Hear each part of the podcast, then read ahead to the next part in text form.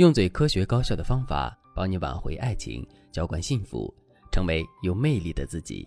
大家好，这里是飞哥说爱。昨天粉丝艾佳问我，出轨的男人到底是爱家庭多一些，还是爱小三多一些？艾佳老公出轨已经有三年了，可是艾佳却一直没有办法处理这件事。不是艾佳不想处理，而是艾佳根本管不住老公。刚发现老公出轨的时候，艾佳带着表弟和妹妹一起去捉奸。表弟年轻气盛，当场就把艾佳老公一顿暴揍。公婆也是力挺艾佳，他们说，如果艾佳夫妻离婚，他们就不认这个儿子。出轨风波让艾佳的家里鸡飞狗跳了一整年，最后还是在老公低三下四的哀求之下，艾佳才勉强回心转意接受了老公。艾佳觉得事情闹到了这步田地，男人总该长记性了吧？没想到家里的气氛刚刚缓和下来，老公又和小三死灰复燃了。艾佳发现，老公虽然表面上和小三断了，实际上还和小三有账目往来。老公依然在资助小三读书，而且两个人还会用暗号表达爱意。艾佳和老公对峙的时候，老公死活不承认，直到艾佳拿出了老公给小三打钱的证据，老公这才不说话了。见艾佳一副要杀人的模样，老公解释说：“你也别生气，我和他真的断了，只不过他当年为我打过一个孩子，我心里很愧疚。他家庭条件不好，我这才资助了他。”我们都没有再见过面，我怎么可能出轨呢？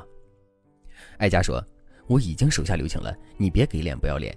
当初你给他那么多钱，都是夫妻的共同财产，我没起诉他还钱已经是天恩了。你要是给我来这套，那我马上就去他学校拉横幅。你们不要脸，我也跟着你们不要脸。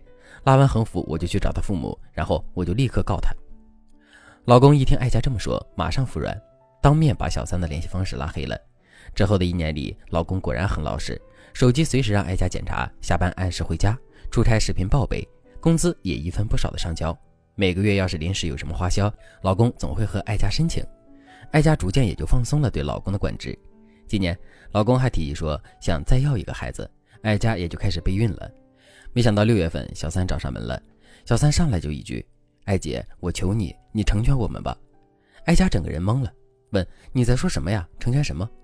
小三说：“他一直说要娶我，但是因为你和孩子的缘故，他没有办法下决心。他也很痛苦。他说他根本就离不开我，让我不要抛下他。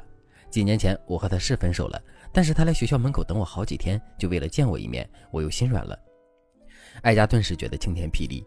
和小三交谈了一下午之后，艾佳深感小三头脑简单、愚蠢不堪，居然被老男人的几句好话耍得团团转，心甘情愿的等男人离婚后娶她。当天，艾佳就给老公打电话，让老公立刻回家。晚上，男人就提着一大包滋补食品回家了。一进门就说：“老婆，我今晚给你煲汤啊。”艾佳听着老公笑嘻嘻的语气，心里就闪过两个字：虚伪。艾佳再也忍不住了，就说：“你的小姑娘来找我了，说要我成全你们，让我和你离婚呢。我这边没什么问题，就和你讨个主意，要不今天就离了吧。”只听见厨房一阵锅碗瓢盆落地的声音，男人小心翼翼地出来，坐在沙发上，又不说话了。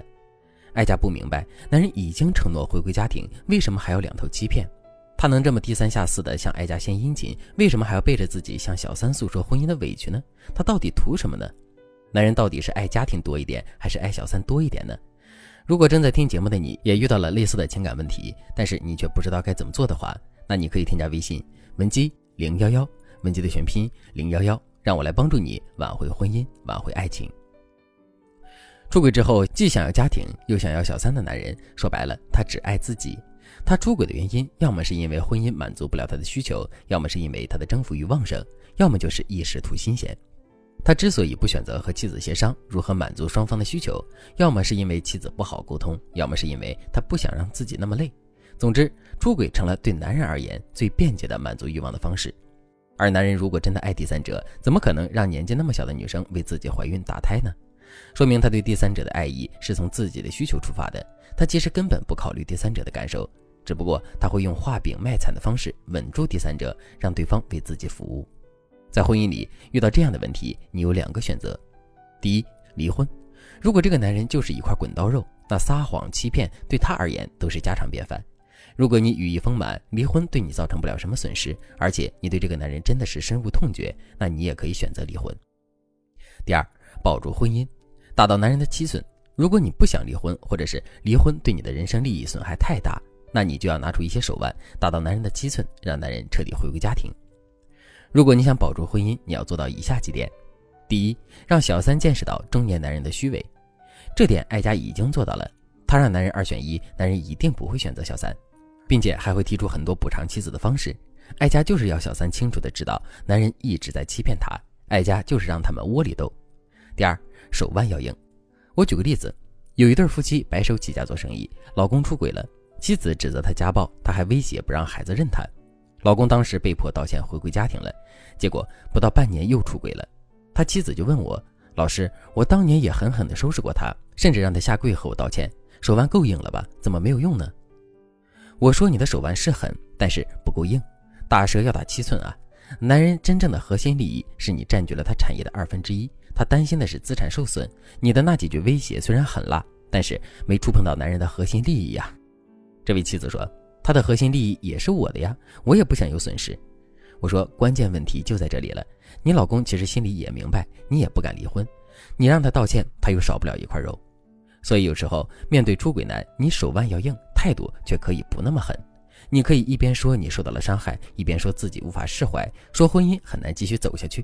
表面上你要多卖惨，实际上你要抓住男人的核心利益，以此隐性的威胁对方，让他知道他可能会失去一切。只有这样，你才能够拿捏对方的心理。至于具体该怎么做，那你可以添加微信文姬零幺幺，文姬的全拼零幺幺，把你和男人的具体情况告诉我，让我来帮助你扳回局面。好了，今天的内容就到这里了，感谢您的收听。您可以同时关注主播，内容更新将第一时间通知您。您也可以在评论区与我留言互动，每一条评论、每一次点赞、每一次分享，都是对我最大的支持。我们下期再见。